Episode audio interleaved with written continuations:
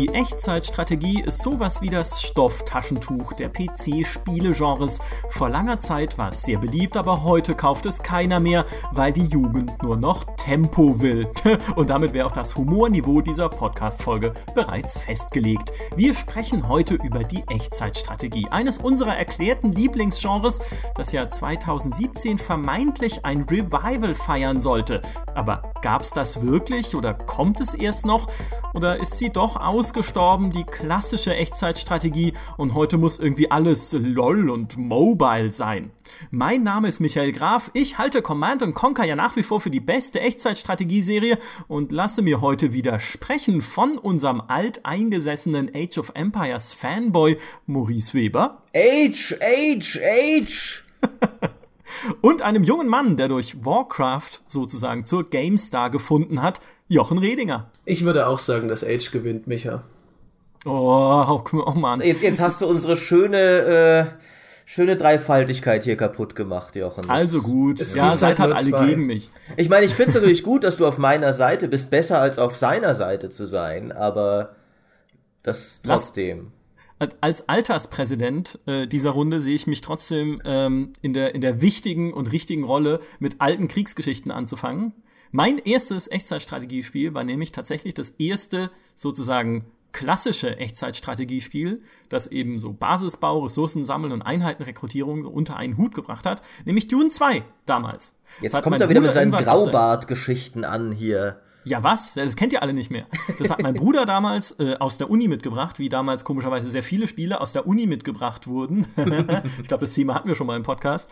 Und ähm, wir fanden das halt spontan richtig super, weil wir vorher Civilization ausprobiert hatten und das fanden wir total langweilig, weil da ja so wenig passiert. Da schiebst du nur irgendwelche Icons hin und her und äh, dann erforschst du irgendwie das Rad und dann passiert ewig wieder nix.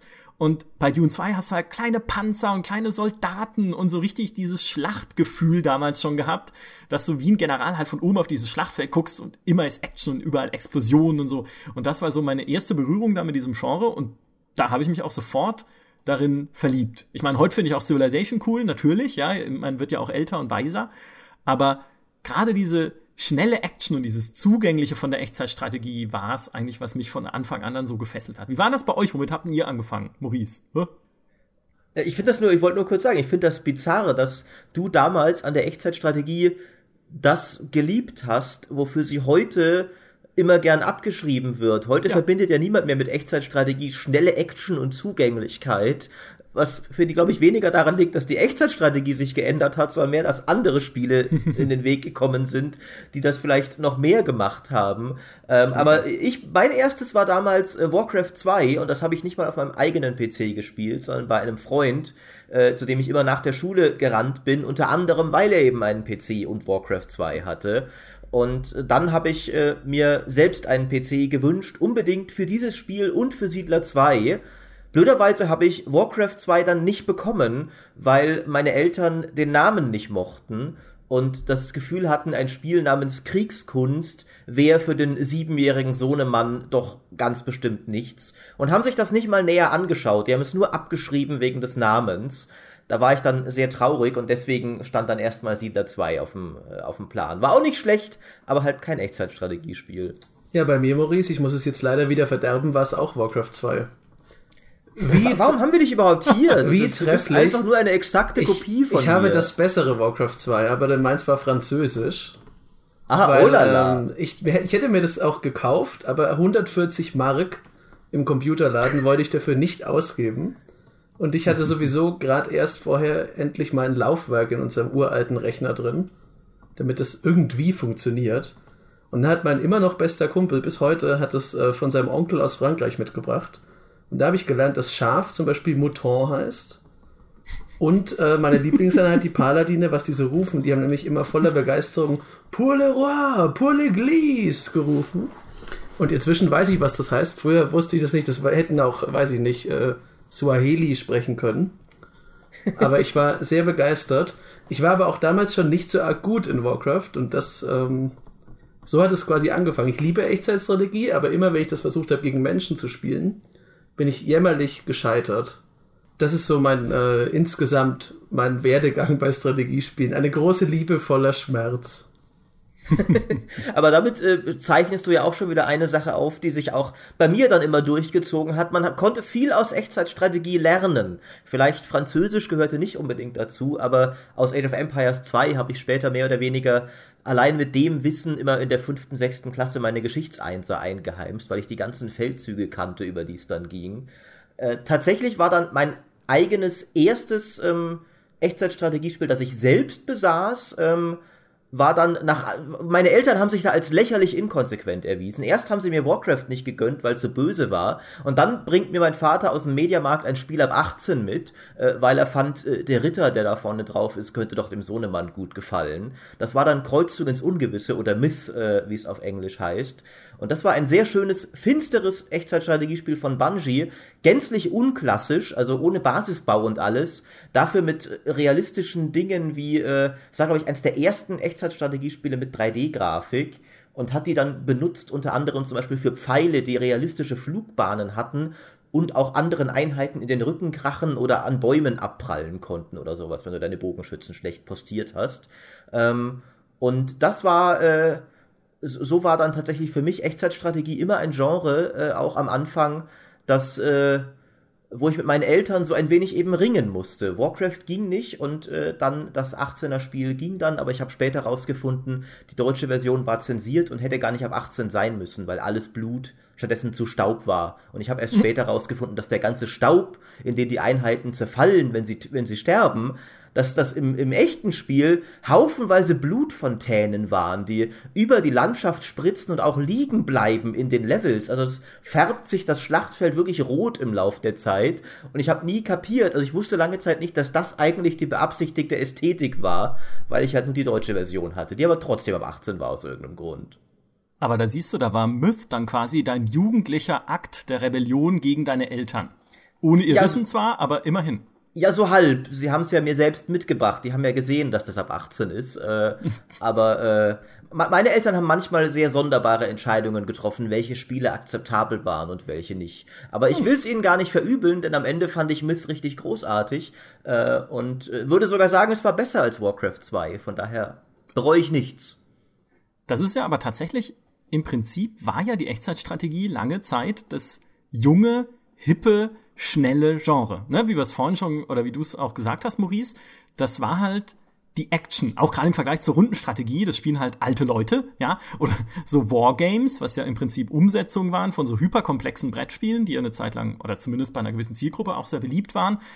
Dann kam halt mit Dune 2 schon vorher mit ein paar anderen Spielen, aber Dune 2 hat halt diese, diese Elemente, die ich vorhin erwähnt habe, schon dann zusammengeführt, kam halt dann ein Spiel, das war jetzt, hat nicht so den super Tiefgang, aber ist halt einfach auf Geschwindigkeit und Zugänglichkeit ausgelegt und im Prinzip genau das gewesen, was heute wir wiederum als Casualisierung geißeln bei anderen Genres. Ja, wenn wir irgendwie sagen, okay, das ist doch viel zu sehr vereinfacht, das kann doch nicht sein, früher waren die Spiele alle komplexer, ist genau das, was sie anfangs mit der Echtzeitstrategie gemacht haben. Im Prinzip ein etabliertes Genre genommen und vereinfacht. Aber du als alter Mann, erzähl doch mal, wie das damals war gab es tatsächlich Stimmen, die das dann auch kritisiert haben? Also gab es da den Glaubenskrieg, dass die Rundenstrategen sich aufgebäumt haben, wie sich damals die Alten irgendwie gegen die Jazzmusik aufgebäumt haben oder sowas, dass man gesagt hat, das ist doch neumodischer Firlefanz, lasst uns doch bei der Runde bleiben? Nicht in dieser Form. Es gab ja damals das Internet auch noch nicht, ne? Da konnte man sich noch nicht so gut aufregen. Also es gab schon, aber es hat ja keiner gehabt, ne? Ähm, und ich glaube, damals war so diese PC-Community, gerade die Spieler-Community, auch noch klein und eingeschworen genug, um sich eher über was Neues zu freuen. Ja, wo man heute sagt, ugh, alles ist Mist, früher war alles besser, ja. Damals waren wir alle selber noch jung und hatten auch noch diese, na, so halt, ne, diese jugendliche Freude über einfach mal was Neues, über ein neues Genre. Da probiert jemand was Neues aus und es ist cool. Ist doch egal, ob das jetzt nicht so den großen Tiefgang hat wie in Civilization oder noch mehr wie eben die wirklich komplexen Wargames, die es damals schon gab von SSI und so. Nee, das ist jetzt halt mal eine andere Herangehensweise, aber die hat auch andere Stärken und warum nicht, ne? Und gerade was halt Dune sehr schön gemacht hat, war neben eben dieser, diesem Zusammenführen von Ressourcen sammeln, was halt ein wichtiges Spielelement war, mit dem Spice, ja, was die Ernter da eingesammelt haben und dem Einheitenbauen, eben dem Basisbau, war halt einfach diese nette Präsentation, dass wirklich jeder Soldat halt ein kleines Pixelmännchen war und nicht ein Truppenstack, ja, wie du es irgendwie in einem Heroes of Might and Magic hast oder wie du es in einem Civilization auch hast, wo die Einheiten ja nur Icons sind, die nicht mal animiert sind. Nein, da laufen halt kleine Leute mit kleinen Gewehren in der Gegend rum und äh, werden vielleicht auch von Panzern überfahren, ja, wenn sie nicht aufpassen. Oder ging das in Dune? Das weiß ich schon gar nicht mehr. In Command Conquer ging es Ich glaube, das Im ging. ersten CNC ging es dann schon, ja. Ja. Aber äh, das ist halt, finde ich, auch nach wie vor die Stärke dieses Genres. Du fühlst dich halt wirklich wie ein General, der nicht auf eine schematische Karte guckt, außer ein Supreme Commander, wo irgendwie alles NATO-Symbole sind, wenn man weit genug, oder nicht mal NATO-Symbole, sondern Kreise und Dreiecke, wenn man weit genug rauszoomt, äh, sondern halt wie jemand, der von oben auf eine Schlacht guckt und da seine Truppen dirigiert. Und das war das, was ich damals cool fand und das ist das, was ich bis heute eigentlich cool finde an solchen Spielen. Geht es euch da irgendwie anders oder könnt ihr das nachvollziehen? Ich weiß nicht. Also mir geht es immer noch so. Ich, ich, deswegen spiele ich das ja hauptsächlich, weil ich halt lieber ein Feldherr bin als irgendein Fußsoldat, der selber kämpfen muss. Aber ich fand es halt ganz spannend, weil du gerade gesagt hast, es ist so, dass die Leute jetzt immer casual rufen, wenn ich mich zurückerinnere an Warcraft 2. Dieses Spiel hat fast gar nichts. Man klickt ja nur, man schickt die Leute ohne eine Warteschlange schickt, baut man sie, dann schickt man sie los und es passiert im Kampf ja nicht mal wirklich was Besonderes. Das ist total rudimentär im Grunde, aber trotzdem hatte ich immer das Gefühl, ja, jetzt kann ich eine Paladin-Armee in die Schlacht schicken. Und wo konnte ich das sonst schon? Also, ich hatte dann noch irgendwann später Total Annihilation Kingdoms oder Annihilation Kingdoms. Da konnte man riesige Magierheere bauen. Das war auch noch cool. Und das ist dann genau das, was du gesagt hast, weil Jochen Redinger ist halt kein Magierfürst. Aber in dem, also zumindest nicht in der Öffentlichkeit. Ich bin kein Magierfürst. Aber es ist einfach ein, ein geiles Gefühl, wenn man selber seine Armee aufstellen kann, sie mustern quasi und dann damit irgendwen zermalmt. Am besten in einer riesigen Schlacht mit ein bisschen Verlusten auf der eigenen Seite. Nicht zu vielen. Aber dieses Allmachtsgefühl ist schon grandios. Was ich auch wieder insofern interessant finde, dass auch das wieder nichts unbedingt so viel mit strategischem Tiefgang zu tun hat, aber es ist für viele Leute die Kernfreude der Echtzeitstrategie, sich so lange einbunkern, bis man eine unaufhaltsame Armee hat und dann den Gegner einfach plattwalzen. Das gibt eine urtümliche Befriedigung, die wir gewiss unseren Vorfahren aus dem Mittelalter äh, zu verdanken haben und von ihnen geerbt haben, aber hat überhaupt nichts damit zu tun mit irgendeinem StarCraft E-Sport und möglichst komplexem, tiefen Anspruch oder sowas, ähm, also äh, interessanterweise tut sich hier auf, dass dieses Genre anscheinend in Wahrheit heimlich immer schon für totale Noobs war und Strat der Strategieteil im Namen das nur verdecken sollte. Ähm, mir geht's nämlich auch ähnlich wie Micha, ähm, dass für mich immer ich finde, das ist auch ein großer Vorteil von Echtzeitstrategie gegenüber der Runde, dass du eine Atmosphäre aufbauen kannst, einfach dadurch, dass die Schlacht abläuft, wie sie ablaufen würde in, in Real Time, anstatt mit so abstrahierten Symbolen oder sowas, wie halt Rundenstrategie das oft gerne hat, dass sich alles auch auf Hexfeldern bewegt und so, wo du immer merkst, okay, das ist jetzt nicht, das ist eine Repräsentation einer Schlacht, das ist nicht wirklich eine Schlacht. Aber wenn du dann ein Total War oder sowas spielst und da die Echtzeitschlachten spielst, dann ist das natürlich immer noch ein Spiel und es äh, ist nicht 100% realistisch, aber du hast das Gefühl, das ist echt eine Schlacht, die läuft jetzt gerade vor meinem Auge ab und ich mhm. steuere sie. Und das hatte auch sogar Myth damals schon. Das war wirklich ein sehr atmosphärisches Spiel. Das hatte eine sehr finstere Fantasy-Welt und hat eben wirklich so Sachen so wirklich jeder einzelne Pfeilschuss hat gezählt, während du mit deinen Männern gegen Untote und Bestien und sonst was in den Kampf gezogen bist. Es hatte wirklich dieses Gefühl einer Fantasy-Schlacht, die vor deinen Augen live abläuft und bei der du mitmachst. Ja, und ich fand halt Command Conquer vor allem deshalb immer cooler eigentlich als die Fantasy-Strategiespiele. Jetzt mal Warcraft 3 vielleicht ausgeklammert. Ähm, weil ich einerseits natürlich das Setting lieber mag. Ne? Ich habe halt lieber Panzer als Orks. Das ist nun mal so persönliche Vorlieben. Ich mag auch Science Fiction lieber als Fantasy, aber das ist schon, das ist, wird noch ein eigener, das wird noch eine eigene Podcast-Battle mit dir, Maurice, vor allem. Ja. Ähm, du hast einfach, weißt du, in, in nichts hast du Geschmack. Wir haben es neulich schon bei den Age-Settings festgestellt. Und wir wollen, wollen wir das fast wieder aufmachen? ich glaube nicht, was ich, sagen ich wollte. nur noch mal meine Überlegenheit festhalten, so ganz im Allgemeinen. was ich sagen wollte ist, Command Conquer hat dem Ganzen auch einen Rahmen gegeben, der einfach von Anfang an viel ausgearbeitet, aber eigentlich ist es das falsche Wort, aber einfach viel liebevoller gemacht war als, ähm, ich sag mal, bei einem Dune 2 oder auch natürlich, was viele andere, bei, bei vielen anderen Spielen, weil sie einfach diese Videos gedreht haben damals, Westwood, der Entwickler, wo die, Ent also, wo die Designer selber vor der Kamera rumgehoppelt sind und irgendwie Soldaten gespielt haben, die hochwichtig irgendwas reden vom Tiberiumkrieg und irgendwelchen Verrätern und sonst was alles. Also eigentlich völliger Hanebüchener Trash, aber einerseits technologisch natürlich toll, weil sie das damals dann hingekriegt haben, die Videos auch zu komprimieren und schön rauszurechnen und schöne Rendersequenzen zu machen, was es ja nun auch nicht überall zu sehen gab damals. Und weil es halt einfach auch dieses, diese Schlachten, die man sonst halt nur in dieser Pixeloptik von oben gesehen hat, nochmal in so einen Kontext eingebettet hat mit diesen Videosequenzen und durch die Rendersequenzen auch nochmal so ein bisschen mehr in 3D zum Leben erweckt hat. Also man konnte sich dann vorstellen, dass das, was ich so in dieser Pixelansicht sehe, eigentlich ja so aussieht wie in diesen coolen Rendersequenzen, wo die Helikopter explodieren und die Schiffe rumfahren und so. Also das war einfach das, was ich von Command Conquer am beeindruckendsten fand. Einfach diese Präsentation, dieses Drumherum. Ja, das kann ich gut verstehen.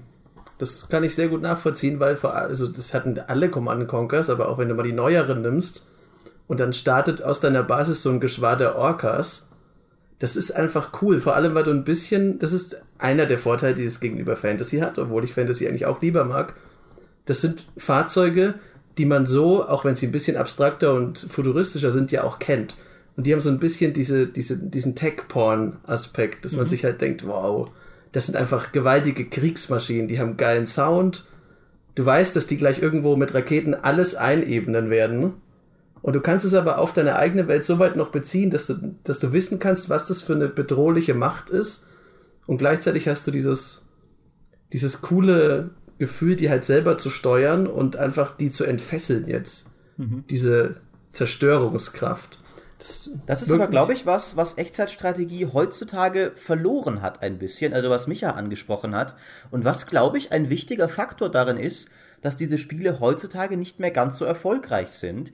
Denn Echtzeitstrategie war ja wirklich lange Zeit ein Genre, das, was die Inszenierung angeht, relativ weit oben mitgespielt hat. Mhm. Command Conquer ist mit seinen Zwischensequenzen berühmt geworden. StarCraft und Warcraft waren ebenfalls Spiele, die berühmt waren für ihre großartige Story und ihre Zwischensequenzen. Also bei Warcraft erst wirklich mit dem dritten Teil, der zweite noch etwas weniger. Ähm, aber das waren halt wirklich Serien, die zu den großen Geschichten erzählenden Serien fast schon gehört haben. Äh, waren jetzt nicht mega tiefsinnig, vielleicht wie in Planescape Torment oder sowas, aber trotzdem. Und heutzutage habe ich das Gefühl, ist oft dann das etwas, was dann immer weggefallen ist im Genre, weil die Budgets vielleicht auch kleiner geworden sind und man immer eher so das Multiplayer-Publikum abfischen wollte als die Singleplayer-Fans. Und deswegen haben viele moderne Echtzeitstrategiespiele viel weniger aufwendig inszenierte Kampagnen. Und ich glaube, es ist kein Zufall, mal abgesehen vom großen Namen, dass eins der wenigen Echtzeitstrategiespiele, das sich immer noch gut verkauft, StarCraft ist, weil jedes neue StarCraft-Add-on sich immer noch richtig viel Mühe gegeben hat, eine schöne Geschichte zu erzählen. Und ich glaube, das wird oft falsch eingeschätzt, dass der Echtzeit, da ist wieder wahrscheinlich auch wieder Warcraft, äh, Starcraft schuld, aber dass Starcraft dazu führt, dass viele Leute denken, Echtzeitstrategen wollen vor allem knallharten kompetitiven Multiplayer. Ich glaube, das stimmt aber überhaupt nicht. Naja, aber mal so, Multiplayer kann schon cool sein, also ich habe StarCraft das erste damals auch nicht im Internet gespielt, um Gottes Willen, bin ich nicht irre, aber zumindest halt gegen Kumpels damals auf LAN-Partys, das war schon super. Auch, äh, ja, auf jeden Fall. Ja, auch Alarmstufe Rot 2 und so, aber tatsächlich, gerade dieser kompetitive Aspekt und der E-Sport-Aspekt also ich will niemandem absprechen, dass er gerne StarCraft im Netz spielt und auch kompetitiv gerne spielt. Das ist sicherlich super und super spannend. Und wenn man es kann, auch recht enorm herausfordernd und halt wirklich eine, ja, also ein geiles Erlebnis. Aber wie du sagst, für mich war das auch nie der Fokus dieser Spiele. Der Fokus lag eher auf der Kampagne und auf irgendwie cooler Inszenierung und coolem, ich äh, mache jetzt äh, die KI platt, auch wenn es nicht unbedingt super schwierig ist. Ja, weil ich meine, schwer waren die eigentlich alle nicht wirklich, die Echtzeitstrategiespiele. Richtig, also bei mir war es auch oft so, auch abseits der Kampagne. Ich habe tatsächlich oft auch einfach gerne Skirmish-Gefechte gespielt, sogenannte Comp-Stomps halt, also einfach mhm. die KI in den Boden gestampft und geschaut, wie viele, in, in Schlacht um Mittelerde zum Beispiel war das immer klasse, einfach dir haufenweise Mordor-Gegner einstellen und dann schauen, wie viel du mit deinem Gandalf halt mit dem Wort der Macht weggeblasen kriegst an Orks das hat einfach Spaß gemacht. Das hatte überhaupt nichts mit strategischem Anspruch zu tun. Und ich will jetzt keineswegs natürlich dafür plädieren, dass man äh, nur noch Strategiespiele ohne Anspruch äh, machen sollte. Aber ich glaube halt tatsächlich, dass äh, manche Entwickler einen Fehler gemacht haben, damit so ein bisschen diese einfacheren Freuden der Echtzeitstrategie eher hinten anzustellen und es eher so für die knallharten Multiplayer-Leute zu entwickeln. Ja, natürlich auch von StarCraft gelernt.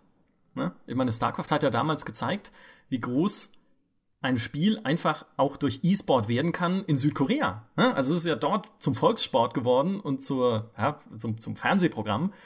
Und natürlich hat dann jeder gedacht, oh, Moment mal, das muss ich jetzt aber auch hinkriegen. Ja, irgendwie Blizzard hat es so hingekriegt, drei Völker so auszubalancieren, dass es Spaß macht, sich das anzuschauen, auch nur wie die sich gegenseitig die Köpfe einschlagen. Da muss doch was dran sein. Also man hat halt versucht, das dann nachzumachen, aber das hat natürlich auch keiner geschafft.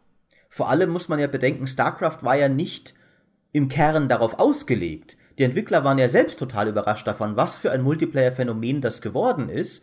Die haben nie, die haben nie von Anfang an gesagt, okay, unser Fokus hier ist Multiplayer, mit der Kampagne müssen wir uns nicht so viel Mühe geben. Die haben einfach ein rundum Komplettpaket gebastelt und das hat dann so viele Leute angesprochen, dass sich daraus diese Multiplayer-Community ergeben hat. Und ich habe das Gefühl, oft Leute, die es Blizzard später nachmachen wollen, in vielen Spielen, ich meine, es hat eigentlich noch nie groß funktioniert, wenn ein Entwickler irgendwie den Blizzard-Erfolg nachgejagt hat. Egal, ob es jetzt WoW war oder StarCraft oder jetzt Overwatch, die gehen immer baden damit. Ähm, weil ich oft das Gefühl habe, sie versuchen, sie schauen sich an, wo Blizzard hingekommen ist und versuchen direkt dort zu landen, während Blizzard das organisch über Jahre durch einfach gute Arbeit gemacht hat, ohne vielleicht direkt auf wir werden das größte E-Sport-Spiel abzuzielen von Anfang an. Also einfach, wir machen ein richtig gutes ATS für alle und dann feststellen, ah, es gefällt allen, deswegen spielen es auch viele online. Da würde ja auch dann drunter fallen, dass es auch Spiele gibt, die nicht nach diesem Rezept funktionieren, wie zum Beispiel Age 2. Es hat keine gute Präsentation. Das ist im Multiplayer nicht unbedingt gut gebalanced, aber es ist trotzdem ein Riesending weil es einfach Spaß macht. Und es hat ja keine der Qualitäten, die wir jetzt gerade aufgezählt haben von StarCraft. Es hat keine so arg gute Kampagne. Mhm. Also ich meine, das sind Textfenster, die von einem relativ guten Sprecher, aber die werden halt nur vorgelesen. Und dann ist das höchste der Gefühle schon, wenn einmal irgendwo in der Mission ein Ritter plötzlich geskriptet aus dem Wald kommt und er um Hilfe ruft und dann musst du dem irgendwie gegen Wölfe beistehen. Das ist ja kein Vergleich zu StarCraft. Und im Multiplayer war das auch nie so groß, aber gleichzeitig ist es das zweite große Spiel neben den Blizzard-Spielen. Und ich verstehe jetzt, wenn ich darüber rede, ehrlich gesagt auch nicht, warum das dann so groß geworden ist. ich ich glaube schon, ein, ein paar von den Dingen, die wir angesprochen haben, treffen sehr wohl auf Age zu. Ich glaube also zum einen dieses, diese Fantasie des Feldherren, Leute, die Feldherren-Fantasien haben, tendieren, denke ich, oft dazu, das Mittelalter sehr toll zu finden und sich mittelalterliche Schlachten vorzustellen, wenn sie sich ihre, ihre großen Triumphe ausmalen. Und äh, Age war halt das große Mittelalter-Strategiespiel. Es gab ja gar nicht so viele andere eigentlich, wenn man sich mal anschaut, dass Warcraft Fantasy ist und StarCraft und Command Conquer sind beide so eher so Sci-Fi-mäßig. Ähm, und da hat Age halt bisschen, was du vorher angesprochen hast mit, mit äh, modernen Fahrzeugen und sowas, die man kennt, das hat der Age halt auch. Sachen wie Ritter und sowas, das sind ikonische Einheiten, mhm. die du einfach gerne in die Schlacht geführt hast. Und für damalige Verhältnisse sah Age ja auch richtig gut aus, finde ich. Also die 2D-Grafik war sehr schön. Das heißt, du hast wirklich einfach ein schön, eine schöne mittelalterliche Atmosphäre gehabt und sehr coole Echtzeit-Schlachten. Das ist heute vielleicht, wirkt das weniger so, weil es heute dann doch halt ein bisschen in die Jahre gekommen ist. Ähm, aber damals hat das einfach ein richtig gutes Schlachtgefühl dir gegeben in Echtzeit. Ja, und was Edge of Empires halt auch super macht, ist einfach Progression. Weil das wurde ja nicht umsonst von dem Bruce Shelley entwickelt am Anfang, der ja damals mit Sid Meier auch Civilization gemacht hat. Du hast halt immer Fortschritt. Du hast immer neue Upgrades, die du erforschen kannst, immer neue Einheiten, steigst dann natürlich in den Zeitaltern auf als große Meilensteine und hast damit das Gefühl, dass du einfach das, was du dir aufgebaut hast, Wirtschaft ist ja in Age auch unglaublich wichtig, immer weiterentwickelst und immer stärker machst. Und ich finde, das ist halt bei jedem Spiel, bei jedem Strategiespiel eine enorm starke Motivation, dir einfach diesen Fortschritt zu erarbeiten und dann halt am Ende die fetteste Kanone zu haben und den Gegner wegzuschießen. Ja, also genauso wie, wie es in Stronghold ja zum Beispiel auch ist. Du hast am Anfang musst du dieses Wirtschaftssystem halt in Gang bringen, musst dir Warenkreisläufe überlegen, musst halt gucken, dass es alles reibungslos läuft in einer Burg und die Bürgerbedürfnisse da irgendwie befriedigt sind. Und dann kannst du deine Armee aufbauen und die gegnerische Burg platt machen. Und das ist halt einfach ein unglaublich befriedigendes Gefühl. Und ich glaube, dass das halt was ist, was Age of Empires ganz, ganz fantastisch hingekriegt hat. In allen drei Teilen tatsächlich. Du nennst also auch den dritten sehr gut. Der wird ja sonst immer unter den Teppich gekehrt. Also nur, nur dieser Aspekt jetzt. Das, das Musketieren also. durch Mauern schießen ist nach wie vor indiskutabel. Das war einfach Mist, aber der hat es mit der Progression auch noch sinnvoll weitergetrieben. Maurice kennt es schon, weil wir auf der Arbeit ab und zu drüber reden. Diese Heimatstadt ist das beste Feature gewesen mhm. von Age 3. Und ich möchte nicht, dass wenn Age 4 jetzt irgendwann kommt, dass es keine Heimatstadt hat. Weil auch wenn das, das gab es natürlich immer das Problem, ja, was machst du denn, wenn jemand ein höheres Level hat als du? Im Multiplayer hat er ja bessere Karten. Aber gleichzeitig war mir das so egal, weil ich meine osmanische Hauptstadt mit einem Gewittersturm im Hintergrund ausrüsten konnte. Und da sind kleine Priester rumgelaufen. Das muss da auf jeden Fall rein. Und das ist dann auch für mich äh, das Nonplusultra der Progression. Und ich muss euch natürlich jetzt, äh, ich stimme euch natürlich zu, dass Age fantastisch ist. Ich finde nur immer noch, dass es tatsächlich gegen die Blizzard-Spiele, es ist halt ein sehr gutes Strategiespiel, es ist halt nicht so ein, so ein Kino-Strategiespiel. Aber es wollte Stimmt. es ja vielleicht auch nicht sein. Aber ich fand dafür immer, dass es spielmechanisch eigentlich dieses ganz klassische Echtzeitstrategie-Formular äh, auf, auf eine Perfektion getrieben hat, die weder davor noch danach überhaupt groß wieder erreicht wurde. Also es war auch nicht das innovativste Spiel. Da hat dann zum Beispiel ein Warcraft 3 mit seinem Fokus auf Helden, der ja dann mehr oder weniger das ganze MOBA-Genre begründet hat äh, und nebenbei noch das Tower Defense-Genre, hat da äh, mehr wirklich eigene Impulse gesetzt, aber diese, dieses ganz klassische Prinzip aus Basisbau, Ressourcen sammeln, Upgrades erforschen, äh, Truppen rekrutieren finde ich, hat nie so elegant und so, so gut funktioniert wie in Age 2. Äh, und Age 2 hat sich da ja auch durchaus mehr Tiefgang getraut als viele von den Konkurrenten, die wir jetzt gerade angesprochen hatten. Es hatte mehr Ressourcen, es hatte mehr Upgrades, die man beachten musste. Es hatte keine völlig unterschiedlichen Völker, aber es hatte dann schon jedes einzelne mit seinen eigenen äh, Besonderheiten. Ähm, ich glaube, das ist auch ein starker Teil seines Reizes. Es ist einfach spielmechanisch wirklich gerade auch für damalige Verhältnisse, wo manche modernen, also wo, wo aus heutiger Sicht gibt es vielleicht manche Sachen, die man durchaus ankreiden könnte, was Komfort angeht, aber selbst heute spielt sich ja noch sehr gut. Ähm, es war einfach ein, ein rundum meisterlich gemachtes Echtzeitstrategiespiel auf dieser spielmechanischen Ebene. Und man braucht ja auch eigentlich, also ich, ich, ich könnte mir jetzt aus dem Stegreif würde mir keine Komfortfunktion einfallen, die da fehlt weil mit dem Conquerors Add-on ja sogar dazu kam, dass man Felder äh, in eine Warteschlange setzen konnte. Die eine Schwäche, die Age of Empires 2 zum Release hatte, dieses Geräusch. Oh ja, oh Gott. Oh, diese Rassel, ja. ich glaube, es waren Maracas, wenn das Feld abgeerntet ist. Grauenvoll. Ich kenne das, ist, in meinem, das ist tief in meinem Später Kopf haben sie es dann einfach komplett eliminiert. Vielleicht war das auch die bessere Lösung am Ende. Ja, also das ist, ich glaube, Felder von Hand nachzubauen oder in eine in eine Warteschlange zu setzen, ist nicht der Weisheit letzter Schluss. Muss man auch nicht haben. Ich, ich fand die Felder tatsächlich damals, ähm, technisch haben die mich richtig beeindruckt. Und Age ist eigentlich kein Spiel, das technisch beeindruckt, aber ich fand es immer schön, wie du die Felder über die Bodentexturen halt legen konntest. Und wenn da ein Hügel war, dann war dein Feld halt jetzt auch auf dem Hügel. Wo andere Gebäude ja einfach immer in der Ebene gebaut werden mussten und dann da nicht hingingen, wenn es abfällig war, haben die Felder sich angefügt an den Boden, der da war. Das fand ich fantastisch. Das ist übrigens eines meiner Lieblingsfeatures in Fantasy oder generell in Mittelalter-Strategiespielen. Riesige, goldene, blühende Reiche aufzubauen. Und da gehören Felder einfach dazu, die sind das Kernelement. Und keiner spielt, spielt Age zum Beispiel richtig, wenn er nicht in seiner Heimatbasis bis zum Horizont sozusagen irgendwo Bauern beschäftigt hat, die da ihrem Tagwerk nachgehen. Wer das nicht macht, der ist einfach, den kann ich nicht respektieren. Das, ich habe auch immer riesige Felder angebaut und ich glaube, damit sprichst du auch noch einen weiteren relevanten Punkt an bei Age.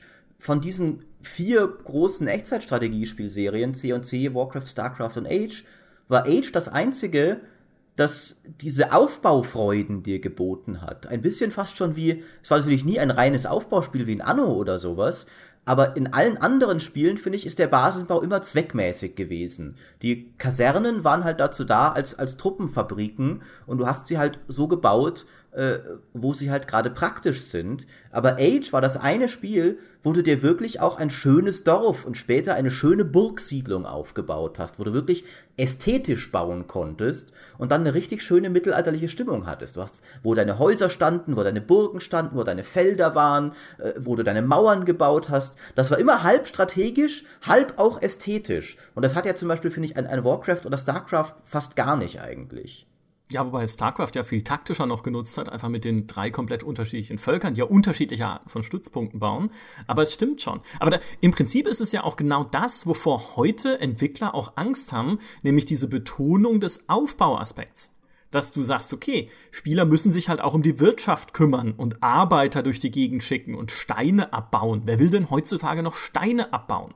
Wir haben ja ähm, Anfang des Jahres, als Halo Wars 2 so in der Pipeline war, ja auch mit Entwicklern gesprochen, die damals eben an Command Conquer, an Age of Empires, an Warcraft, Starcraft gearbeitet haben, wo denn dieses Genre hingehen könnte. Oder was sie vielleicht auch falsch gemacht haben in ihrer Vergangenheit.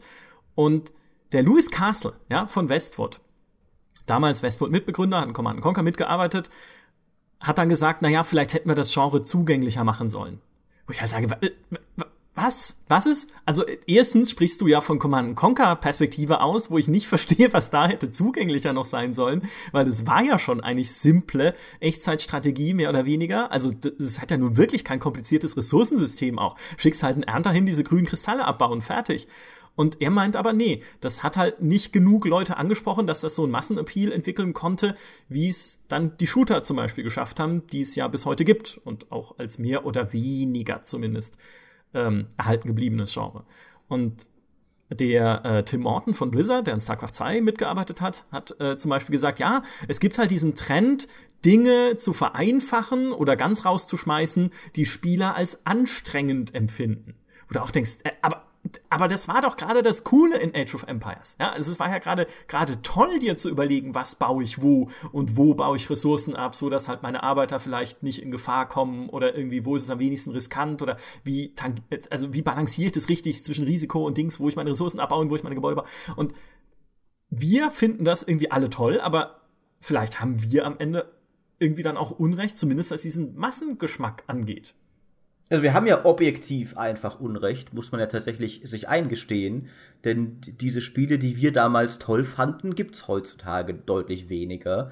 Das heißt, äh, da müssen wir irgendwie mit der Mehrheit uneins sein.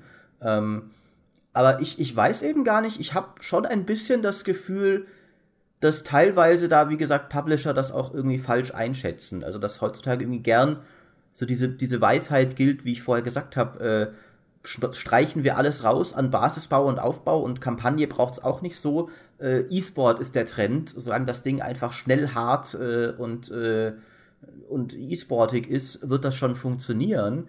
Ähm, und das glaube ich halt ist ein, ein Trugschluss. Also äh, ich glaube schon, dass diese simplen Freuden der Echtzeitstrategie noch viele Leute ansprechen könnten. Es hat halt aber tatsächlich, finde ich, lange niemand mehr wirklich versucht. Wenn du dir jetzt zum Beispiel mal anschaust, welche Echtzeitstrategiespiele dieses Jahr so rauskamen, äh, so Sudden Strike 4, Halo Wars 2, Dawn of War 3, das waren alles keine schlechten Spiele, aber keins von denen zum Beispiel hat groß Wert auf Basisbau gelegt und in dem Gedanken wahrscheinlich, dass sie damit modern sind und ein modernes Publikum ansprechen. Aber das glaube ich halt gar nicht unbedingt, weil offensichtlich haben sie es ja gar nicht so sehr. Bei Sudden Strike konnte ich das noch nachvollziehen, weil in Weltkriegsstrategiespielen, da muss man nicht unbedingt eine Basis haben. Klar, und Sudden Strike hatte nie eins. Äh, ich meinte jetzt nur als, als allgemein, als Teil der Aufzählung sozusagen. Aber ja, Dawn of War 3 war ja eigentlich das beste Beispiel, wo die Leute den ersten Teil lieben, der einen richtigen Basisbau hat, Und den zweiten Teil, der halt gar keinen mehr hat, da ist ja klar erkennbar, warum man eins von beiden mag oder das andere halt nicht. Oder vielleicht beide, wenn man besonders differenziert ist. Und dann kommt Teil 3 und der setzt sich genau in die Mitte und ist halt für alle falsch. Das ist so kein Außer Basis. für mich, ich, ja, ich mochte ja Dawn of War 3. Tatsächlich war, glaube ich, der einzige Mensch auf der Welt, der es mochte. Aber ich mochte es. Aber trotzdem kann ich das natürlich auch nachvollziehen. Klar, es, es hatte den Leuten, die Basisbau toll finden, nicht genug und denen, die Dawn of War 2 toll fanden, dieses mehr taktische, dann zu wenig. Ähm, deswegen, es hat, äh, was es tatsächlich halt gemacht hat und was auch Halo Wars gemacht hat, was ihnen auch nicht unbedingt geholfen hat, sie haben sich beide, auch Sudden Strike, auch wenn da die Inszenierung nicht so der Hammer war, aber trotzdem, haben alle sich an einer größeren Kampagne versucht oder zumindest einer jede auf ihre Weise aufwendigen Kampagne. Halo Wars 2 hatte extrem gute Zwischensequenzen, also die sich wirklich von Command Conquer oder Warcraft nicht verstecken müssen. Äh, Dawn of War 3 hatte auch eine vergleichsweise umfangreiche Kampagne, wo du auch diesmal alle drei Völker spielen konntest. Und Sudden Strike 4 hat ebenfalls recht lange Einzelspielerfeldzüge.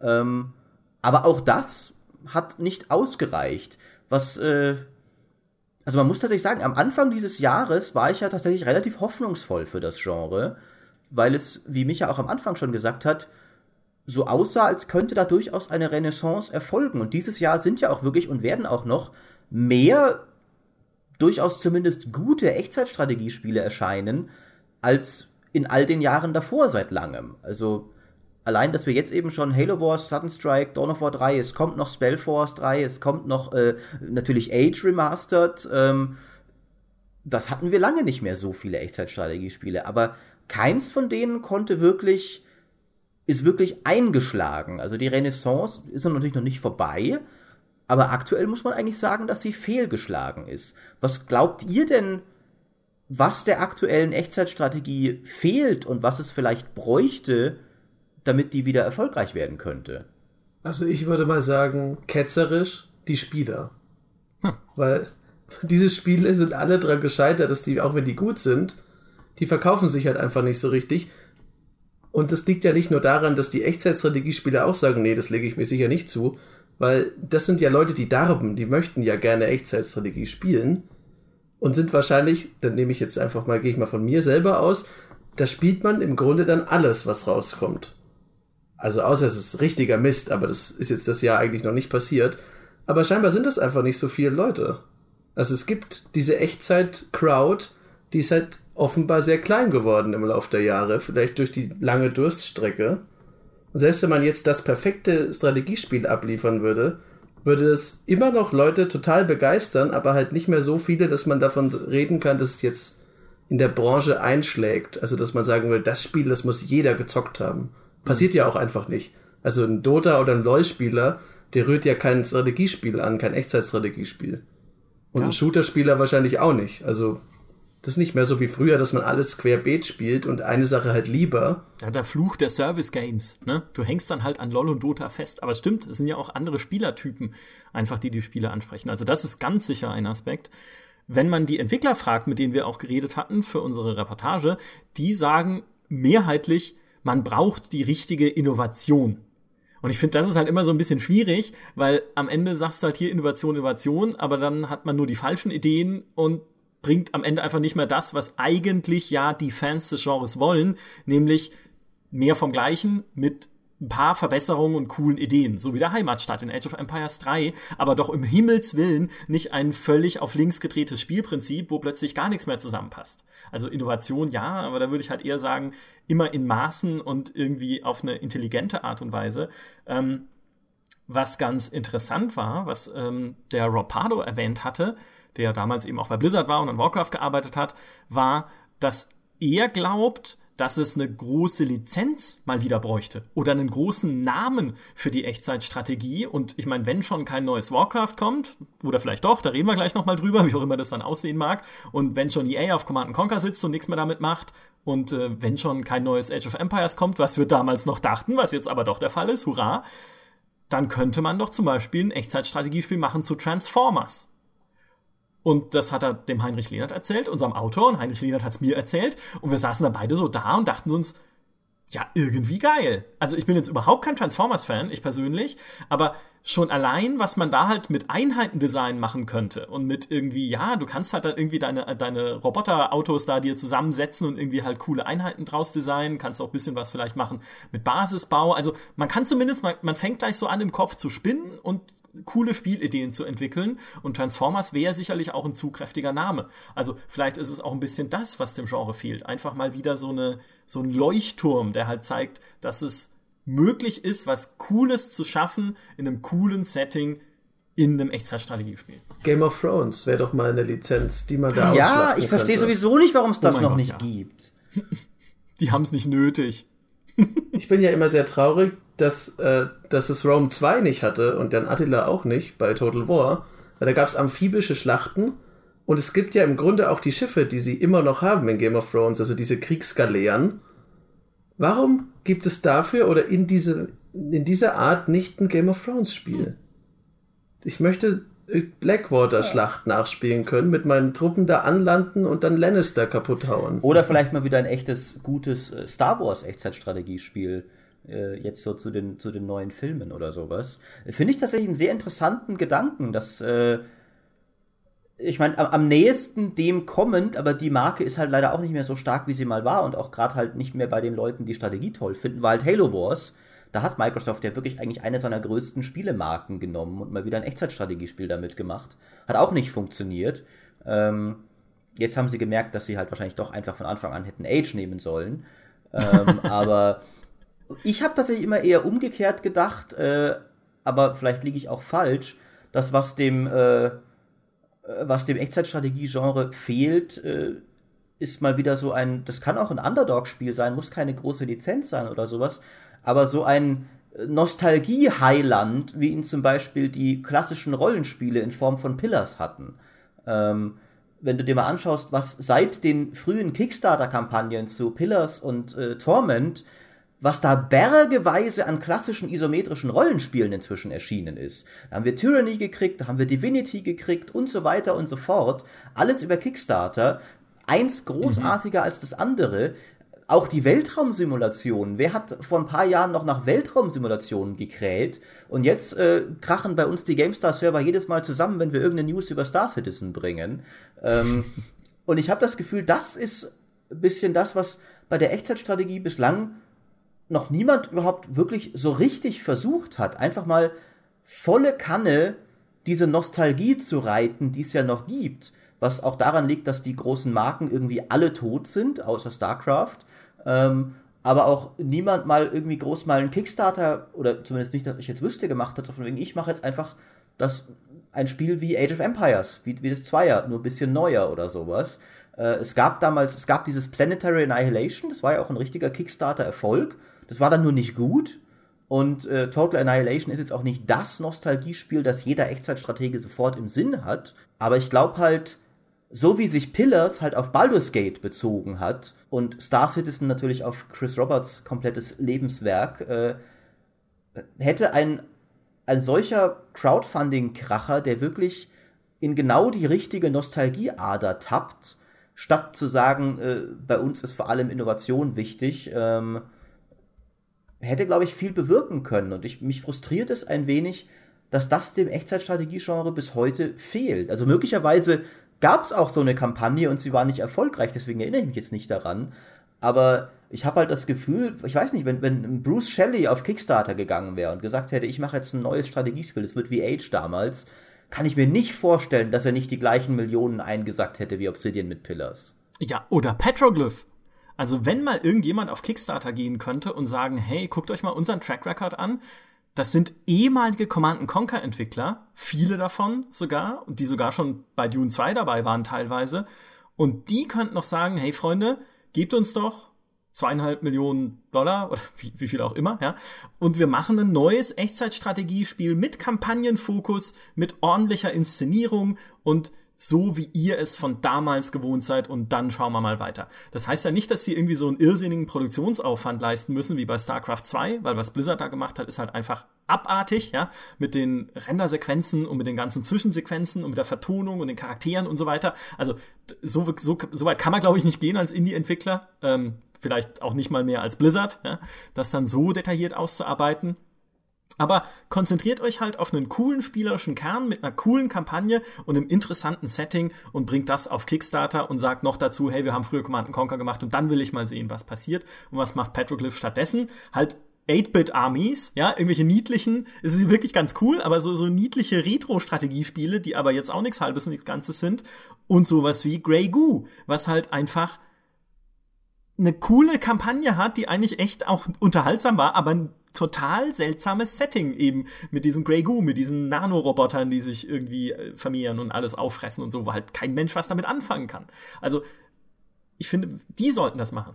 Ich, ich weiß nicht. Ich bin ehrlich gesagt, Petroglyph, klar, die haben früher mal Command Conquer gemacht, aber ich glaube, wenn sie heute auf Kickstarter gehen würden, hätten die Leute viel zu sehr im Kopf, dass ihre Spiele seitdem eigentlich weitgehend höchstens Mittelmaß waren. Also ich meine, die äh, waren ja Empire at War war ja wohl super. Ja, die also, waren, waren nicht schlecht, äh, aber äh, ich finde halt, also gerade Grey Goo zum Beispiel fand ich, war ich meine, es war wirklich nicht schlecht, es hatte wirklich seine schönen Momente, aber es war insgesamt am Ende einfach belanglos und äh, ich finde auch, die haben es halt, die hätten mit Grey Goo, finde ich, viel mehr diese Command Conquer Nostalgie-Schiene fahren sollen. So, so billig das vielleicht dann auch ist, vielleicht haben sie sich gedacht, nee, nee, wir, wir cashen nicht einfach hier vergangenen Ruhm ein, sondern wir machen unser neues Ding. Ähm, aber das neue Ding hat halt, das hatte keine Resonanz, wie du richtig sagst, das Setting. Du hast halt nicht das gesehen und gedacht, oh cool, das will ich spielen. Diese Menschen, wo jeder Panzer gleich aussah, irgendwie wie ein bewaffneter iPod, äh, und, und dieses Grey Goo, was einfach brau, graue Globs waren, die über die Landschaft äh, ge geschimmelt sind. Und halt auch noch diese komischen Aliens, die auch relativ uncool waren. Du hättest halt, und also von der ganzen Spielmechanik auch her, die hätten viel mehr, finde ich, die C&C-Nostalgie voll frontal schamlos fahren sollen. Wir sind diese Leute von damals, wir machen jetzt wieder so ein Spiel, schaut mal her. Ich glaube tatsächlich, dass das ein Erfolgsrezept wäre, das bislang noch niemand so wirklich probiert hat eigentlich. Wobei ich sagen muss, spielmechanisch haben sie das doch eigentlich gemacht. Also sowohl 8-Bit Armies als auch 8-Bit Hordes, das ist ja schon, das ist im Grunde Command Conquer 1 und Warcraft 2. Und da merkt man dann aber, wenn man das jetzt spielt, ach so, so war das damals. Interessant. Das kann ich ja mal spielen für eine Stunde und dann höre ich wieder auf. Ja, aber das, das ist dann die falsche Nostalgie. Das ist wie wenn Pillars of Eternity gesagt hat, wir machen Baldur's Gate 1. Das ist halt nicht, was man heutzutage sich wieder zurückwünscht. Man wünscht sich Baldur's Gate 2 zurück. Also haben sie das gemacht. Und 8-Bit Armies hätte halt lieber Age 2, Warcraft 3 oder sowas machen müssen. Generals, diese das ganz, der Trick äh, gewesen. Oder Generals, genau. Diese Strategiespiele, die so in der, in der Mitte, in der Blütezeit standen, noch nicht so so abgedreht waren an Innovationen, wie es später war, auch wie nicht wie in Warcraft 3 dann mit seinen wenigen Einheiten und seinen Helden, aber halt so diese fortgeschrittenen, aber doch noch klassischen RTS, wie Generals 1 war und wie äh, Age 2 1 war. Und die hat, finde ich, also ich, es gab, finde ich, noch keinen ernsthaften Versuch, wirklich die mal wieder aufleben zu lassen. Und das finde ich schade. Und ich glaube tatsächlich, äh, die Spieler gäb's schon noch. Ich glaube, klar, es wär, wird jetzt nicht irgendwie so viele Leute erreichen wie in Call of Duty, aber wie gesagt, also wenn es die, die ISO-Rollenspiele schaffen, dann könnten es, glaube ich, die Echtzeitstrategiespiele auch schaffen. Ja, aber stattdessen orientiert man sich ja dann als Designer oft an anderen Vorbildern einfach. Nicht an den alten Sachen, sondern eben an den neuen erfolgreichen Sachen. Und das heißt, Mobile-Spiele. Nee. Ja, da hat man halt gesehen, okay, Clash of Clans, die können sich jeden Tag eine neue Insel kaufen von den Einnahmen, die sie haben. Dann machen wir doch auch sowas in die Richtung. Und der Louis Castle hat das ja selber gemacht mit, ähm, mir entfällt der Name immer, War, War Commander, Rogue Assault. Ich finde eh, wie, wie wird man eigentlich Namensgeber für Mobile-Strategiespiele? Da würfelst du doch auch einfach irgendwie War Commander Deluxe Supreme Assault, Rogue, Dingsbums, ja, da würfelst du einfach irgendwie wild Begriffe durcheinander und am Ende ist es halt doch irgendwie sowas wie Empires and Allies mit irgendwie einer hübscheren Grafik oder so. Aber gut, Louis Castle sagt, es funktioniert und die Leute spielen es, also warum sollte man denn was anderes machen? Oder genauso jetzt natürlich das große Vorbild Clash Royale. Das, die verdienen jeden Tag über eine Million Dollar Supercell, Schätzungen zufolge, mit dem Spiel. Und es ist ja an sich nichts anderes als so ein Tower Defense mit zwei Lanes, auf die man dann Einheiten wirft und die kloppen sich dann mit den gegnerischen Türmen oder den gegnerischen Einheiten, die ihnen halt entgegenkommen.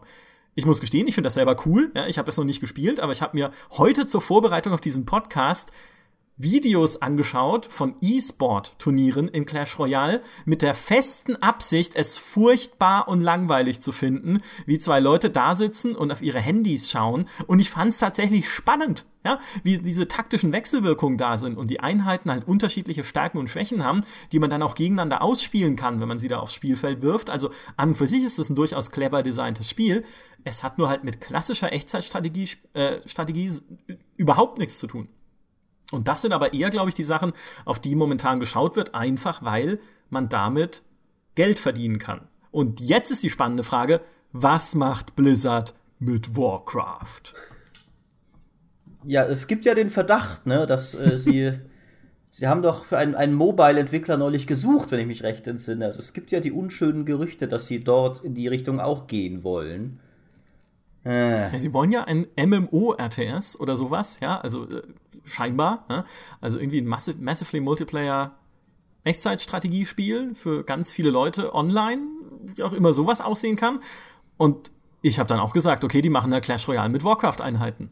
Und wenn sie das machen, ist es die Lizenz zum Gelddrucken. Weil natürlich will das dann jeder haben. Selbst Leute, die Clash Royale schon gespielt haben, wer Warcraft mag und halt auch die Einheiten mag, halt irgendwie mit Tauren und mit natürlich Orkkriegern und Paladinen und sonst was allem, die da auf dieses Schlachtfeld zu werfen, um dann irgendwie Türme einzureißen oder Stormwind oder wie auch immer das dann designt ist. Ja, wie super. Ja klar, will ich haben. Und dann zahle ich auch Geld für Lootboxen. Also ich vielleicht nicht, ich spreche für den ein oder anderen Warcraft-Fan, aber das könnten sie ja locker machen. Es wäre halt nur tatsächlich nicht das, was wir uns unter der Marke Warcraft vorstellen als alte Leute. Also da würde ich ja dann mir lieber noch wünschen, dass es nicht in den Bereich Mobile geht und dann wieder so wird wie das von allen gehasste Age of Empires Online, das war ja im Grunde auch ein MMO-Strategiespiel. Mhm. Und das war, vielleicht war das einfach zu früh, weil wenn man das jetzt rausbringen würde, würde es, glaube ich, gut funktionieren. Weil man, man kann Sachen dazu kaufen, das findet ja irgendwie jeder großartig. Du hast ständigen, sichtbaren Fortschritt, indem du dann dieses Meta-Reich ausbauen kannst. Und die Schlachten dauern halt überhaupt nicht lang. Und du hast diese ikonischen Age of Empires Truppen, die dann aber auch noch einen Comic-Look hatten eigentlich ist das Spiel zu Unrecht untergegangen. Jetzt würde das funktionieren. Vielleicht wird Warcraft 4 so. Na, dann hoffe ich aber lieber auf äh, Age of Empires 4, muss ich sagen. Äh, wir wissen ja noch nichts darüber, aber ich habe das Gefühl, um um mal ganz melodramatisch zu werden, das ist, glaube ich, die letzte große Chance der Echtzeitstrategie. Weil das ist dann tatsächlich mal wieder eine richtig große Lizenz. Also der Name Age steht ja durchaus noch für was. Man sieht es ja auch bei, äh, bei allem, was wir jetzt auch geredet haben, dass dem, dem, dem Genre die Spielerzahlen ausgehen. Die, die, das Age 2 Remaster läuft auf Steam richtig gut. Ähm, dafür, dass es nur ein Remaster von einem uralten Spiel ist. Age 4 hat halt den Namen. Age 4 hat auch die Nostalgie, die ich ja angesprochen mhm. habe. Viel mehr als jetzt irgendwie. Äh, auch äh, in, Dawn of War oder sowas, das ja auch natürlich viele Fans hat, aber nicht dieses über diesen überwältigende Nostalgie eben auf dem Level eines eines Baldur's Gate oder sowas auch. Aber auch bei Age 4 ist natürlich, man hat finde ich diese Befürchtung im Hinterkopf, wie viele moderne Innovationen werden sie sich geneigt fühlen einzubauen, weil sie denken, das braucht's. Äh, also wie viel Lootboxen und reduzierter Basisbau und E-Sport und so weiter und so fort. Und wenn Age 4 auch diese Richtung geht, dann wird es, glaube ich, katastrophal daneben gehen. Ich glaube nicht mal, oh dass ja. es in die Richtung Lootboxen gehen muss, um katastrophal daneben zu gehen. Da bin ich nämlich sehr pessimistisch. Also vor, vorweg, ich habe mich total gefreut, als es angekündigt wurde, weil das war ja, da, da wartet man ja drauf als Strategiespieler. Endlich ein neues Age of Empires. Aber wenn man dann so den Trailer gesehen hat, wo es halt von der Antike übers Mittelalter bis zu Age 3, dessen Setting die Leute ja schon gehasst haben, was kommt da jetzt? Wenn da jetzt moderne Einheiten kommen, können die das gleich behalten, das Spiel. Ich glaube auch, dass die Leute sich darauf nicht einlassen werden. Also, das ist mein fest, meine feste Überzeugung, auch weil ich das selber so sehe. Wenn da jetzt irgendwas kommt mit so weiß ich nicht, äh, Gettysburg-Schlachten, die hatte man ja im Grunde schon im dritten auch schon angelegt, bis zum Zweiten Weltkrieg, das ist doch dann kein Age of Empires mehr, das die Leute wollen. Also ich glaube, das kann schon im Kern an der, an der, zu, an der basalsten Innovation scheitern, das einfach das falsche Setting hat. Ja, wer weiß. Ja, also da kann tatsächlich viel schief gehen. Ich drücke trotzdem die Daumen und freue mich immer noch drauf, weil ich mir auch denke, okay, das ist, wie Maurice sagt, ja, es ist, kann eine der letzten Chancen sein, äh, für dieses Genre, sich überhaupt noch mal so richtig zu etablieren und überhaupt noch mal so richtig diese Strahlkraft zu entwickeln, dass man sagen kann, okay, guckt mal, wir haben hier noch mal fünf Millionen von dem Spiel verkauft. Ja, das letzte große Ding war halt StarCraft 2 Ja. mit über acht Millionen zumindest, was ja echt respektabel ist, aber halt auch wohl nicht das, was Blizzard sich erhofft hatte, womöglich, keine Ahnung. Und ich glaube halt, wenn Age 4 scheitern sollte, dann können wir auch ein nächstes neues Command Conquer komplett vergessen. Ich glaube, es, Ja. also so, sofern, man weiß es ja nicht, an Age 4, das muss ja auch schon eine Weile in der Planung gewesen sein, bevor sie es angekündigt haben. Falls EA nicht schon jetzt daran sitzt und die Entscheidung schon gefallen ist, ist, glaube ich, Age 4 das, wovon das abhängt. Wenn dann EA sieht, okay, die haben ihre uralte ATS-Marke rausgeholt und wiederbelebt und Mords Erfolg damit gehabt, dann wird sich irgendein smarter äh, Anzugträger auch sagen, Moment, da haben wir doch auch was im Keller. Aber wenn jetzt Age 4 komplett in die Hose geht, dann wird doch niemand bei EA sagen, ja, die Command Conquer Lizenz, die müssen wir wieder rauskramen. Also was EA ja Weltklasse verpennt immer, sind Jubiläen, an denen man sowas ja super machen könnte.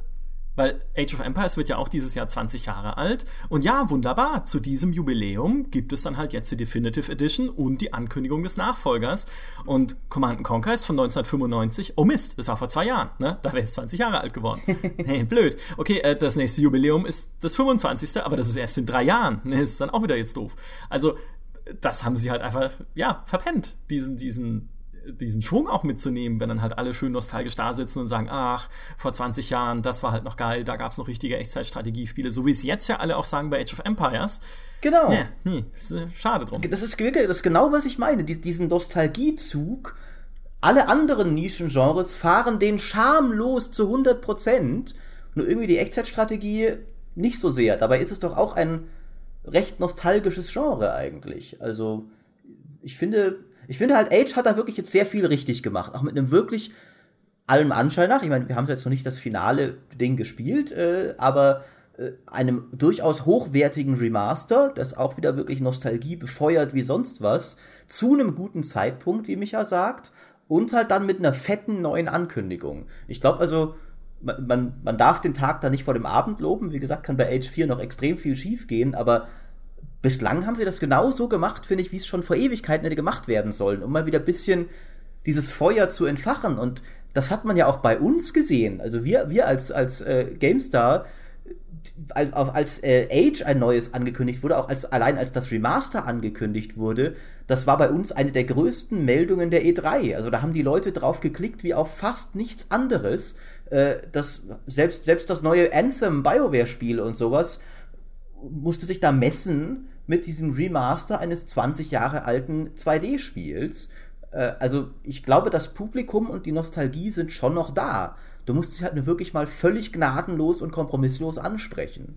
Da gebe ich dir voll recht, Maurice, weil allein, dass man bei der Ankündigung der Definitive Edition, dass wir ins Highlight reinschreiben, nur reinschreiben konnten, Wululu, und die Leute sind ausgerastet und haben da wie verrückt geklickt und sich gefreut, weil das ist halt, das ist ja so albert, das ist ja nur eine Einheit von, weiß ich nicht, wie vielen Dutzend es in Age of Empires 1 gibt, aber die ist halt so dermaßen zum Meme geworden und das kennen die Leute auch noch. Also Ja. das, ich hoffe ja auf das Beste. Ich will ja, Ja. nicht immer als Griesgram erscheinen. Deswegen, äh, ich bin ja voller Freude, aber da mischt sich halt die Freude mit ein bisschen Skepsis oft. Es gibt ja immerhin noch ein Echtzeitstrategiespiel, was auch dieses Jahr schon erscheint, nämlich Spellforce 3, was, glaube ich, international jetzt nicht so die große Strahlkraft hat, aber zumindest für die deutsche Community, die ja die Vorgänger gut kennt, weil sie ja Deutsch, aus Deutschland in Deutschland entwickelt wurden, äh, schon eine coole Sache ist, ja, und glaube ich auch kein so schlechtes Spiel wird. Maurice, ich habe es noch nicht gespielt, aber du kennst es schon ein bisschen. Also mein Eindruck ist bislang ziemlich positiv. Äh, das, das hat auch einiges von Age, interessanterweise. Also so vom Gefühl her, dass so ein bisschen mehr Aufbau und Wirtschaft auch wieder eine Rolle spielen, dass du ein bisschen mehr auch diese, diese Aufbaufreuden genießen kannst, einfach äh, eine schöne Siedlung zu haben. Äh, recht klassische Einheiten. Es, es geht dann natürlich alles in Fantasy und hat noch diese Spellforce Heldenkiste obendrauf und sowas. Aber ich glaube, da ist für Fans von Age of Empires auch einiges dabei, das ihnen gefallen könnte. Aber Spellforce, ich glaube auch nicht, dass das kann nicht der Messias des Genres sein, einfach weil es eine so deutsche Marke ist. Das wird auch international natürlich gewiss den Enthusiasten ansprechen, wie Jochen sagt, auch den, der halt einfach alles im Genre spielt, weil es so wenig gibt heutzutage. Ähm, aber Spellforce hat nicht die Strahlkraft, die es braucht, um dieser Hit zu werden, dass alle Leute wieder sagen, ah, Echtzeitstrategie, das funktioniert ja doch wieder ganz gut, da könnten wir auch mal wieder was machen. Ich glaube, das wird Age richten müssen, tatsächlich. Ja, wenn es überhaupt noch so ein Revival geben kann. Ich hatte da auch auf der Gamescom das Gespräch bezüglich Star Citizen mit dem Revival der Weltraumsimulation, auf das wir ja auch, wenn wir ehrlich sind, noch ein bisschen warten, weil es zwar coole Weltraumspiele gibt, hier Long Journey Home, Everspace, nee, Ever, wie heißt es? Ach, Everspace doch. Ähm, das Ding no ist Man's aus Deutschland. Sky. Ha? No Man's Sky zum Beispiel. Ja, nein, was No Man's Sky? Nein, vergiss es. Das ist ja ein bisschen vielleicht. Naja, aber so dieses richtig große Genre-Revival, wo dann äh, jeder auf diesen Zug aufspringt und auch große Publisher wieder auf diesen Weltraumsimulationszug aufspringen, das haben wir nicht erlebt bislang.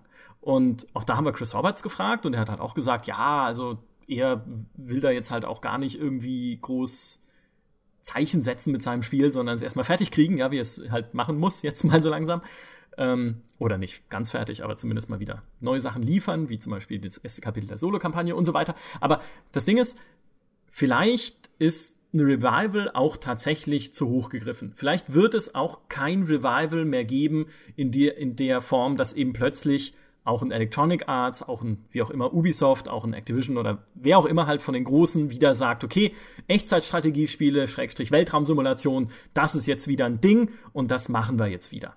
Was aber halt passieren kann, ist, dass die Nische wieder präsenter wird. Und das ist bei den Weltraumspielen jetzt durchaus passiert. Also wir haben viele gute, so Mid-Price, bisschen kleinere, sag ich mal, Weltraumspiele gesehen, die halt echt cool waren.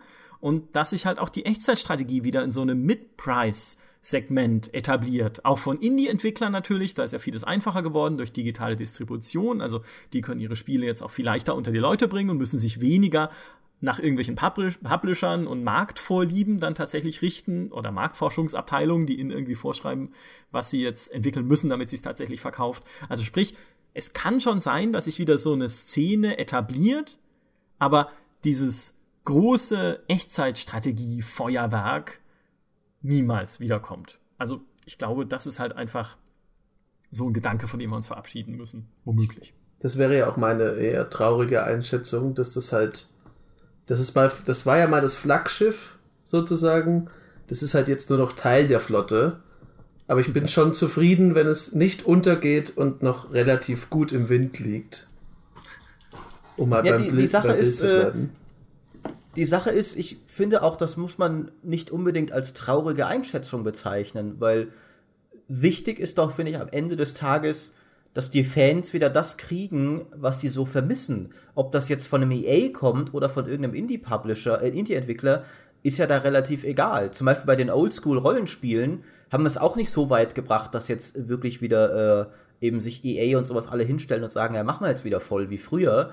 Ähm, aber trotzdem haben wir bergeweise wirklich guter Spiele in diesem Bereich bekommen. Die kommen halt dann mhm. eher von In Exile, von Obsidian und so weiter und so fort, von Paradox gepublished vielleicht, statt von einem ganz großen. Ähm, auch bei den Weltraumsimulationen, wie Micha sagt, äh, klar, es ist äh, nicht alles irgendwie AAA Superbudget, äh, aber es gibt wieder einiges in dem Bereich, das die Leute äh, genießen können.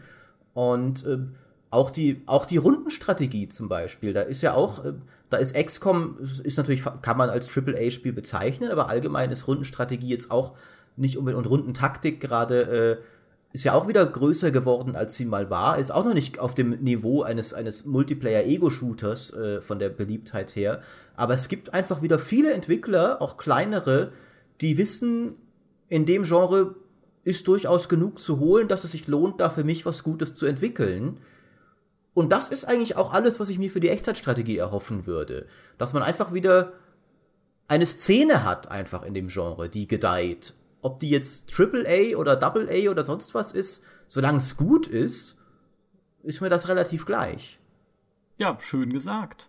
Da sind für mich halt momentan so mehr die Modder, die die das hochhalten.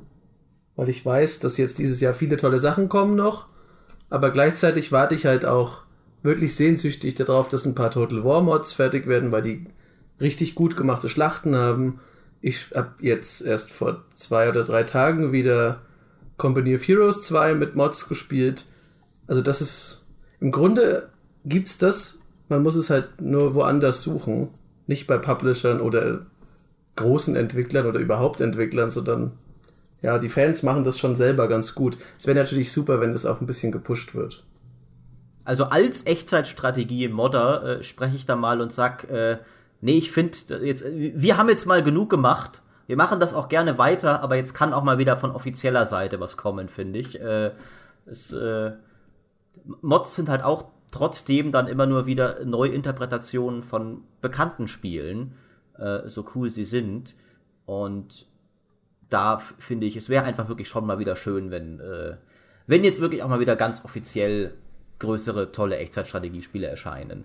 Was die natürlich dann nicht haben werden, wenn, wenn äh, wie wir gerade gesagt haben, es alles eher so im, im Indie-Bereich oder im Mittelbereich bleibt, äh, es wird dann wohl wieder das fehlen an Inszenierung, also an Rendersequenzen eines Warcraft oder Echtfilmsequenzen eines, äh, eines Command Conquer.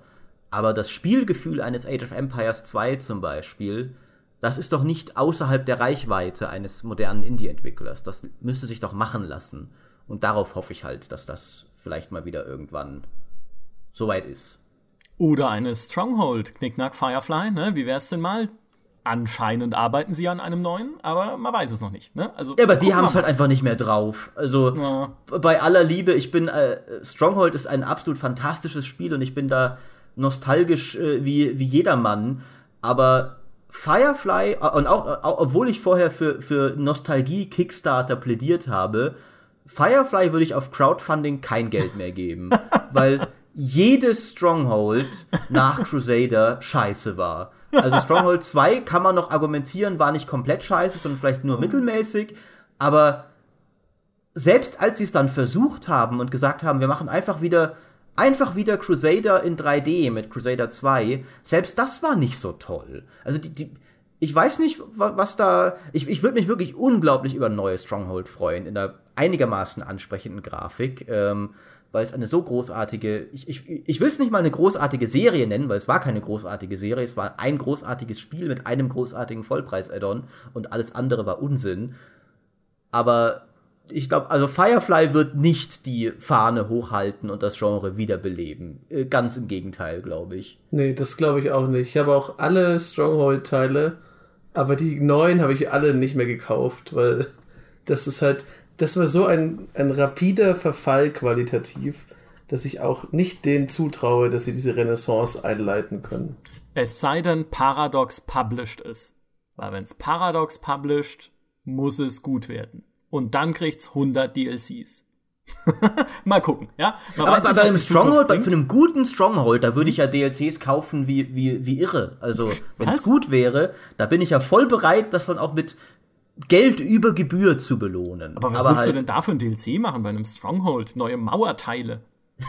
ja, was? Haufen, weil du könntest, du könntest, ich meine, gut, jetzt wo ich so sage, weiß ich gar nicht mehr, wie toll ich es fände, aber du könntest doch bergeweise Kosmetik verkaufen. Also was? Mauerskins, äh, dass du, äh, dass du, wenn du dir mal, das müsste halt, wäre vielleicht eher dann so ein bisschen schon fast in Richtung Fantasy, aber deine Festung halt zu dekorieren, dass sie aussieht wie Saurons Baradur-Festung oder weiße Mauern kriegt wie Minas Tirith oder sonst was.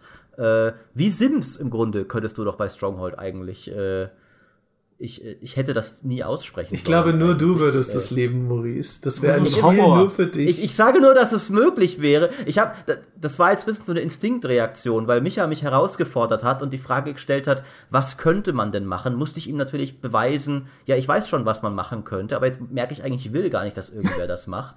Äh, das also, äh, äh, Thomas, äh, Producer, Mensch, äh, der du bist, schneid das einfach raus hier später, das, äh, soll niemand hören. Niem niemand soll je wissen, dass es je gesagt wurde hier. Nein, nein, ich, ich fand das ganz gut. ich glaube, das kann man schon drin lassen. So.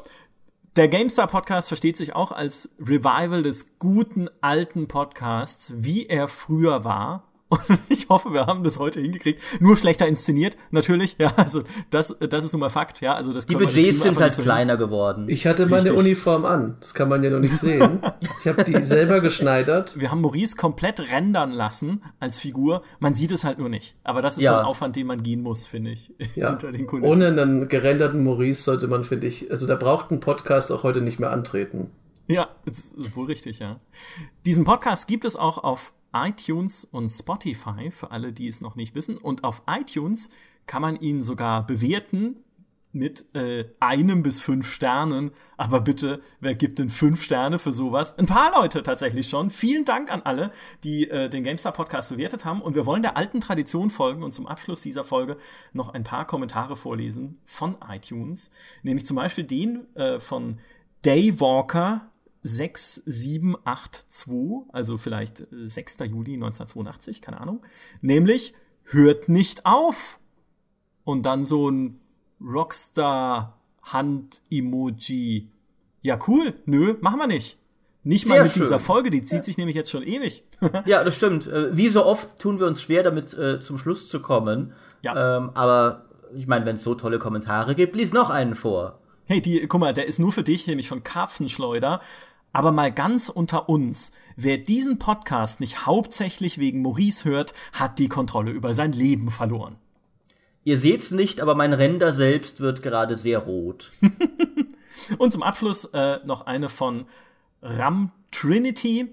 Also ich finde den Podcast klasse. Durch euch habe ich angefangen, regelmäßig Podcasts zu hören. Leider habe ich all eure Sendungen so schnell verschlungen, in Klammern viel Auto gefahren, dass ich jetzt schon bei der aktuellen bin, in Klammern vor zwei Wochen angefangen. Macht weiter so, freue mich auf jede Sendung von euch. Super! Trinity, vielen Dank, vielen Dank an alle, die Kommentare hinterlassen haben und natürlich am allervielsten Dank an Maurice und Jochen. Schön, dass ihr dabei wart, habt Spaß gemacht. Wir alle drücken die Daumen, dass zumindest die kommenden Echtzeitstrategiespiele nicht nur gut, sondern auch erfolgreich werden, damit vielleicht auch wieder andere Entwickler merken, dass das Genre äh, einfach super toll ist und noch längst nicht in die Mottenkiste gehört.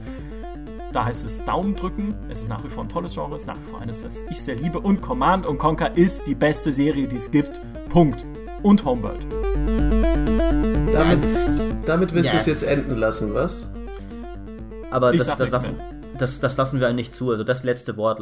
Die Sache ist, ich will ihm ja nicht zu sehr widersprechen, weil es gibt ja so viel schlimmeres Banausentum, dem man anhängen könnte. Jemand, der Command Conquer besser findet als Age, der hat natürlich irgendwo eine Geschmacksverirrung, aber ja. immer noch auf sehr, sehr hohem Niveau.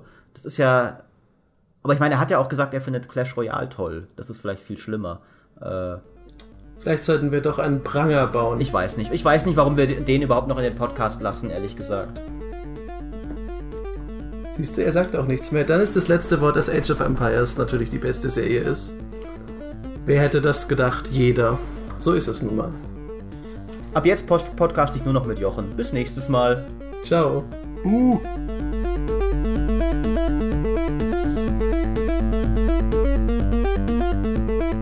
Was für ein Ende dieser Ausgabe des Gamestar Podcasts.